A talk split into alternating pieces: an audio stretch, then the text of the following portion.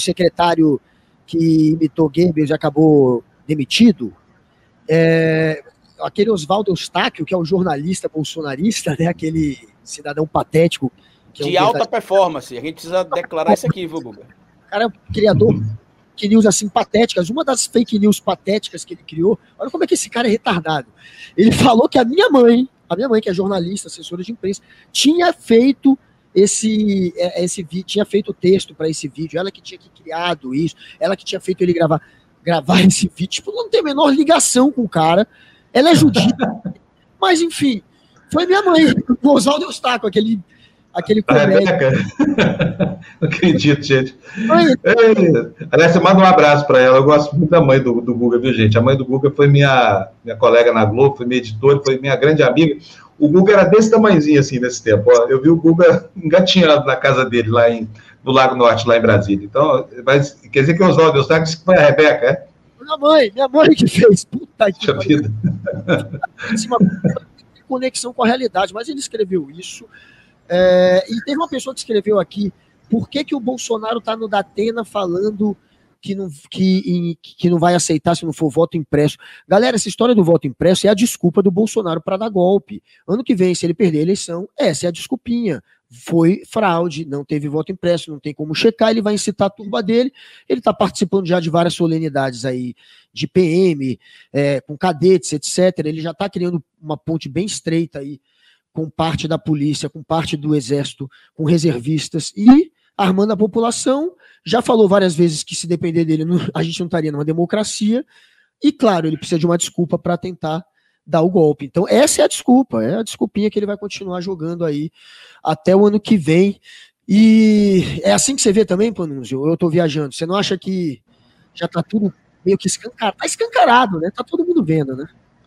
Olha, Guga, assim, discutindo aqui com o Florestan, que é meu companheiro de área aqui no Despertador, o pessoal da minha comunidade, assim, a, a gente, e até com, com vários políticos, está assim, olha, hoje a gente entrevistou o Rodrigo Maia, ele também coloca a coisa nesses termos, assim, muita gente muito lúcida desse país acha que o Bolsonaro não tem retorno mais, ele já andou demais na, na, na, na consecução, assim, de uma estratégia absolutamente criminosa que não passa de jeito nenhum pela saída dele do poder.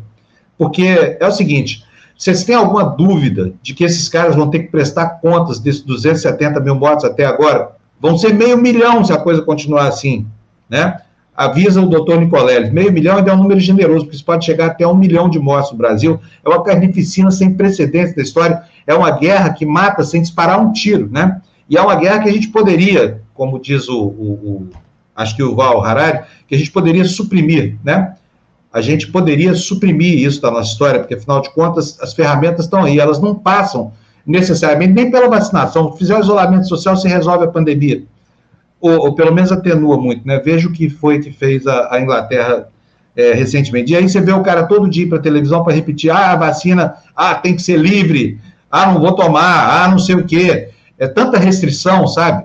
A vacina, a primeira coisa que ele fala é que a vacina no Brasil não é obrigatória a primeira de todas. Ele sempre reitera isso quando fala do tema vacina. A estratégia que ele lidera do governo de não prover a vacina necessária para a população se vacinar, por exemplo, é algo que vai ter que ser explicado lá na frente, entendeu?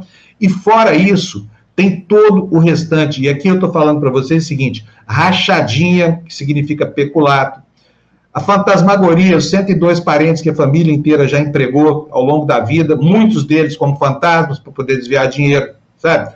Isso tudo está para ser descoberto. Quando Bolsonaro sair da presidência da República e perder a imunidade que tem, porque é um presidente só pode ser investigado por crimes cometidos no curso do mandato, a vida pregressa dele vai começar a falar mais alto. O dinheiro, é, que, sabe, a toda operação era sempre mala para cá, mala para lá, apartamentos aqui, bens ali, empréstimo para os filhos ali, é, é, é, como é que chama, miliciano depositando na conta da primeira-dama. Isso é um absurdo. Isso vai ser cobrado dele, vocês não tenham dúvida. Se a nossa justiça estiver é, funcionando, Bolsonaro tem um futuro que eu não gostaria de ter para mim e não desejaria nem para o meu pior inimigo. Mas ele construiu com as mãos. Eu acho que ele já passou do ponto de não retorno. Ele está apostando que fica o resto da vida aí. Sei lá, vai ser um baby doc, uma coisa dessa, sei lá, o papadoc. Ou, ou como disse outro dia a, a Thaís Oyama, né, o Idi Amin brasileiro, vai, vai criar uma dinastia, depois passa o poder para os filhos. Se for isso mesmo, nós estamos ferrados, viu? Uhum. Eu estou até com a mala pronta aqui, eu espero que não aconteça isso, mas não vejo no Bolsonaro nenhuma vocação para sair democraticamente do poder. Não vejo ele passando a faixa nem para o Lula, nem para o Ciro, nem para ninguém que, que, que possa derrotá-lo, sabe? E acho que ele vai querer ficar. Eu concordo com você, Panos. Inclusive, aquele livrinho ali que eu falo sempre, ou Como as Democracias Morrem, ele é profético ao prever o que ia acontecer nos Estados Unidos e o que está acontecendo no Brasil.